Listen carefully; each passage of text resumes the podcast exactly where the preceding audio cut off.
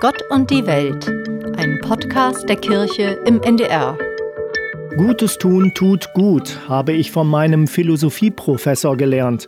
Und das bestätigt jetzt Joachim Bauer. Der ist Universitätsprofessor, Arzt und Neurowissenschaftler. Sein Buch heißt Das empathische Gen. Die These, bis in die Gene hinein profitieren wir davon, wenn wir uns mitfühlend, engagiert, sozial verhalten.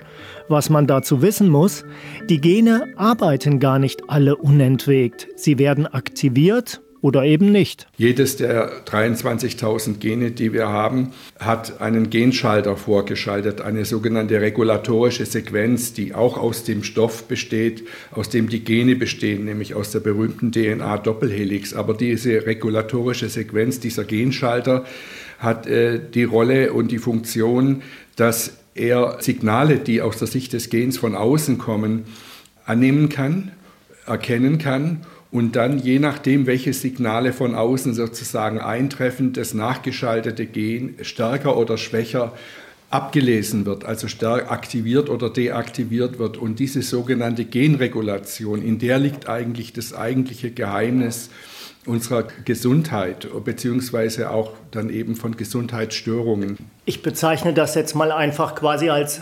An-Aus-Schalter, den ich durch meine Lebensweise auch betätige. Es ja, es ist ein Dimmer.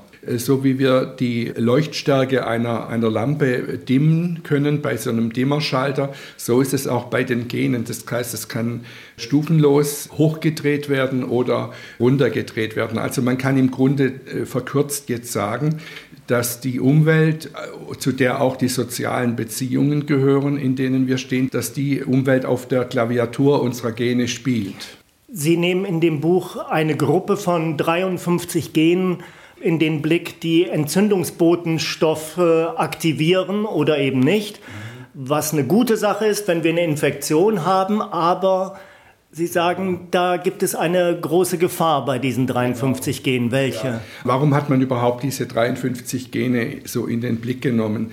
Warum gerade diese 53? Und die Antwort ist, die meisten Erkrankungen, wegen derer heute Menschen zur, zum Arzt oder zur Ärztin kommen, sind Krankheiten, die auf dem Boden chronischer Entzündungen entstanden sind, also Herz-Kreislauf-Erkrankungen, Herzinfarkt, Schlaganfall, entstehen auf dem Boden chronischer Entzündungen der Blutgefäße. Entzündungen, die so weit runtergedimmt sind, dass genau. ich sie nicht merke. Chronische, nicht ja. kaum bemerkbare Entzündungen oder beziehungsweise die Betroffenen merken das gar nicht, dass über Monate und Jahre ein Entzündungsprozess, ein schleichender Entzündungsprozess in ihrem Körper abläuft. Außer den Herz-Kreislauf-Erkrankungen sind noch die Tumorerkrankungen zu erwähnen, also die Krebserkrankungen. Auch da weiß man, aufgrund von Forschung der letzten Jahre, dass vor allem dort, wo so eine schleichende Entzündung läuft, das Risiko sich erhöht, dass eine Entartung stattfindet. Und jetzt hat man gesagt, wer macht eigentlich diese schleichenden Entzündungen? Naja, es sind die Gene mit ihren Botenstoffen, die Entzündung machen. Und Entzündungen haben aber eine, sozusagen eine positive und eine negative Seite. Die positive Seite ist, dass wenn wir zum Beispiel eine Infektion haben, dann muss eine richtige, wuchtige Entzündung kommen äh, mit Fieber und allem, was dazugehört, damit der Eindringling, also das Bakterium oder das Virus, beseitigt werden kann. Das ist günstig, das ist die gute Entzündung. Aber das, was wir als Problem erkannt haben in den letzten Jahren in der medizinischen Forschung, sind diese schleichenden, gar nicht richtig von den Betroffenen gar nicht richtig wahrnehmbaren Entzündungen, die sich entweder im Blutgefäßsystem entwickeln oder in verschiedenen Organen entwickeln und die dann das Risiko erhöhen für Herz-Kreislauf oder für Krebserkrankungen. Jetzt gibt es so wenig überraschende Dinge, die ich steuern kann. Weniger Alkohol trinken zum Beispiel ist eins davon. Das Überraschende und quasi Kern Ihres Buches ist, es spielt auch eine große Rolle, ob ich griesgrämig und egoistisch ja. durchs Leben laufe und gar nicht weiß, wofür lebe ich einfach. Ja. Also äh, wir in der Schulmedizin, ich bin ja Schulmediziner, wir interessieren uns natürlich dafür, welche Einflussfaktoren machen diese chronisch schleichende Entzündung, welche Einflussfaktoren aktivieren diese Entzündungsgene. Und zu einem gesundheitsdienlichen Leben gehört eben nicht nur das, was wir schon bisher gut erkannt haben, nämlich eine gesunde Ernährung, äh, möglichst nicht zu viel Alkohol, da Rauchen weglassen. Das sind alles Faktoren, die chronisch schleichende Entzündungen machen können. Und was jetzt aber neu dazugekommen ist durch die neueste Forschung, ist, dass eben nicht nur die gerade von mir genannten Faktoren zum gesunden Leben gehören, sondern auch eine bestimmte seelisch-geistige Einstellung, nämlich eine prosoziale, den anderen Menschen, den Mitmenschen zugewandte, hilfreiche, empathische Grundeinstellung gegenüber dem Leben und gegenüber unseren Mitmenschen.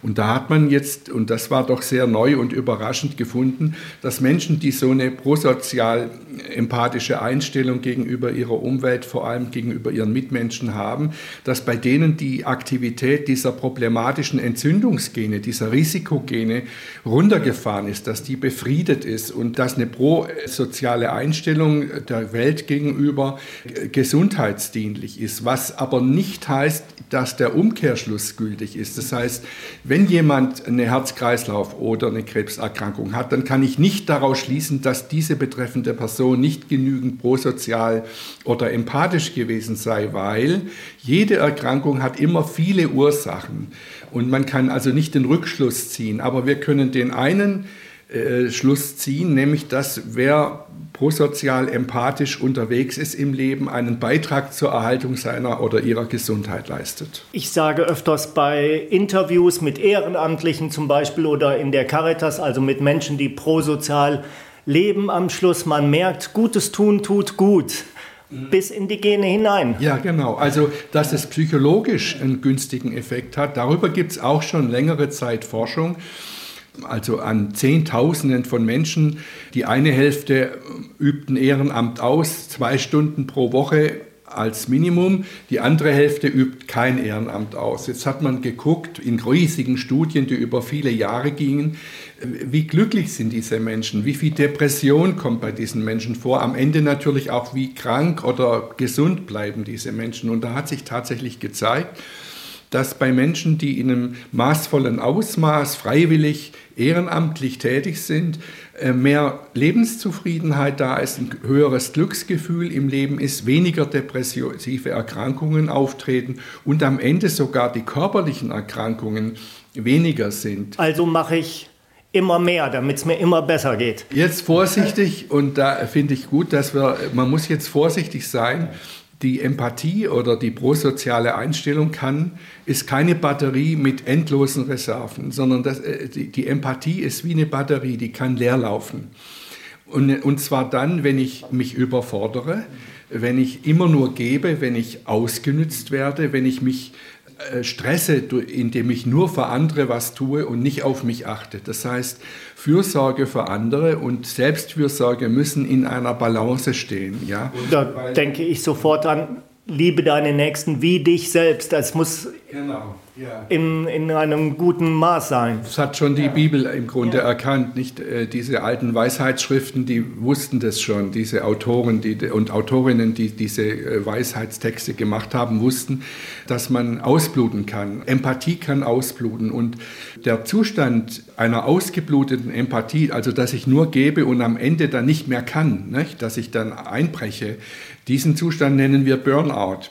Im Kern des Burnout-Syndroms liegt eine erschöpfte Empathie. Und deswegen ist es wichtig, dass wir jetzt nicht etwa aus diesen äh, äh, Forschungsergebnissen, die ich in meinem neuesten Buch hier darstelle, den Schluss ziehen, dass endlos Gutes für andere tun gesund ist, sondern endlos gerade nicht, sondern in einem Maß. Es muss freiwillig sein, es muss nicht eine Verpflichtung sein, sondern freiwillig aus einer tiefen, ich sag mal, Liebe heraus der Welt gegenüber. Und ich muss darauf achten, dass ich mich nicht überfordere. Das sind wichtige Dinge, damit dieser Gesundheitseffekt tatsächlich eintritt. Und auch tun, was mir entspricht, oder? Das genau. denke ich auch. Es gibt ja. ja jetzt mittlerweile die freiwilligen Zentren.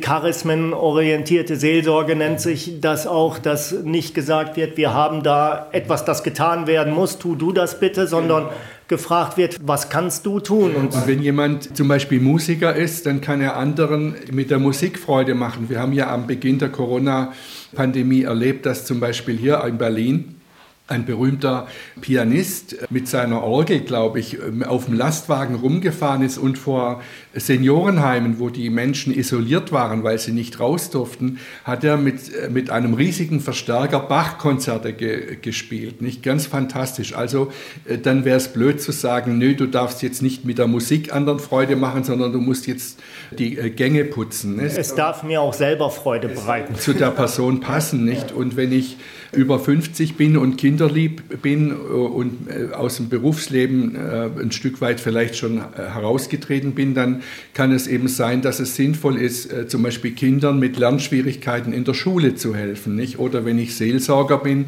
dann bietet sich selbstverständlich an, dass ich das, was ich eben kann, auch dazu benutze, diese empathische Einstellung zu realisieren. Sie gehen in dem Buch nicht auf 100 äh, Seiten, aber doch kurz auch auf Religion ein. Welche Rolle spielt die dabei? Ja, äh, ich glaube, das äh, wird der Religion viele gute Einsichten verdanken, nämlich eben die Einsicht, dass dem sich anderen Menschen zuzuwenden etwas ist, was nicht nur diesen anderen, sondern eben auch denen gut tut, die geben. Nicht? Also Liebe geben unter den Voraussetzungen, die wir gerade schon genannt haben, dass es ähm, freiwillig ist, dass, dass ich mich nicht überfordere. Wenn das gegeben ist, dann ist eben das Geben von Liebe auch für mich gut, für den, der sie gibt und nicht nur für den, der sie empfängt. Nicht? Und äh, das sind natürlich Einsichten, die man auch im Neuen Testament findet, nicht? Und die in, im Grunde in allen großen Weisheitslehren, auch im Buddhismus zum Beispiel, zu finden sind. Ja das ist nicht nur eine individuelle Sache, oder? Also ich kann ja als Gemeinschaft, ob jetzt in der Familie, in der Stadt, im Staat, habe ich ein Interesse daran, dass es den Leuten gut geht. Und Sie sagen auch, deswegen ist es auch wichtig, dass Engagement gefördert wird, dass es um mehr geht als um Geld und Arbeit. Also aus diesen Erkenntnissen, dass es im Grunde der, nicht nur der psychischen, sondern auch der körperlichen Gesundheit des Menschen dienlich ist, sich prosozial zu verhalten, schließe ich in dem Buch eben einen noch weiterreichenden Schluss, nämlich dass wir dafür bestimmt sind, uns äh, als soziale Wesen bestimmt sind. Und wir haben ja in den Wissenschaften seit langem diese Debatte, auch in der Philosophie, diese Debatte, für was ist der Mensch eigentlich bestimmt, für ein eher egoistisches, nur auf, das, auf den eigenen Vorteil ausgerichtetes Leben oder ist unsere Bestimmung, dass wir gemeinschaftsorientiert, gemeinsinnorientiert sind. Nicht? Also Aleida Assmann, die äh, berühmte äh, Preisträgerin des äh, Friedenspreises des deutschen Buchhandels, die meinem Buch ja auch eine kleine Widmung äh, gewidmet hat, die hat ja ein großes Projekt an der Uni Konstanz über Gemeinsinn laufen. Und äh, die neuen Daten, die ich in meinem Buch vorstelle, sprechen dafür, dass wir Menschen auf Gemeinsinn hin orientierte Menschen sind und dass diese neoliberale, egoistische äh, Strategie, die propagiert wird, der Mensch sein, der Menschen, des Menschen Wolf und wir sollten, jeder soll schauen, wo, wie er selber am besten klarkommt, dann ist es für die ganze Menschheit gut. Diese Konzeption, die können wir aus der sozialen Neurowissenschaft heraus jedenfalls nicht bestätigen. Und wenn jetzt jemand zuhört und sagt, ich lebe eher für mich und äh, lese und ja. mache, was mir gut tut, aber bin eigentlich nicht engagiert und mir geht es aber gut. Stimmt da was nicht? Oder? Nein, also ich glaube, wir sollten Freiräume lassen. Was ich hier darstelle, ist nicht etwas, was anderen mit erhobenen Zeigefinger sagen soll, so solltest du leben, sondern mehr als ein Angebot, dass man nochmal nachdenkt, geht es mir wirklich gut, wenn ich mich nur um mich kümmere? Wenn man genau hinguckt bei diesen Lebenskünstlern, dann findet man schon, dass die meistens doch irgendwas versteckt haben, wo sie was für andere tun. Ne? Vielleicht also, empfindet der Musiker das gar nicht ja. als ich tue was für andere, genau, weil ja. Genau. Ja. Ne? Also ich glaube, dass die meisten Menschen in sich spüren, also mit jedenfalls die meisten Menschen mit einer durchschnittlichen seelischen Gesundheit in sich einfach auch intuitiv spüren, dass es gut ist, was für andere zu tun. Das heißt, dieser hochgetunte Egoismus, sage ich jetzt mal, der tut denen, die ihn betreiben, am Ende auch nicht gut. Nicht? Wir sehen dann als Ärzte, ich bin ja Facharzt für innere Medizin und für Psychiatrie, also in der psychosomatischen Medizin zu Hause. Und wir sehen bei diesen Menschen, die ganz auf der egoistischen Schiene fahren, sehr oft Gesundheitsstörungen wie Bluthochdruck, Herzerkrankungen, nicht Also genau das, was durch diese Risikogene, diese Entzündungsgene begünstigt wird. Also um wirklich einen auch Frieden im Körper zu haben und eine, eine stabile Gesundheit zu haben, ist eine gute prosoziale Einbettung des Menschen in sein Umfeld absolut notwendig. Aber es gilt eben nicht umgekehrt, wer Bluthochdruck hat, ist ein schlechterer Mensch. Absolut nicht, weil wir nämlich viele Faktoren, die über Gesundheit und Krankheit mitentscheiden, nicht beeinflussen können. Nicht? Also zum Beispiel äh, Umweltgifte äh, oder nicht jeder kann Sport treiben. Ne? Also es sind viele Faktoren, die limitierend sind, nicht ähm, auch zum Beispiel alkoholkrank zu sein. Diese Menschen sind ja nicht schuld daran, äh, sondern das sind ja alles Schicksale, in die wir hineingeraten können, äh, die dann wiederum äh, sehr schädlich für die Gesundheit sein können und wo wir dann einen ganzheitlichen Ansatz brauchen, um solche Menschen aus ihrem Schicksal ein Stück weit rauszuholen und auf eine gute Spur zu bringen. Nicht? Aber da kann man nicht sagen, du bist schuld an deiner Krankheit. Dieser Ansatz ist definitiv falsch.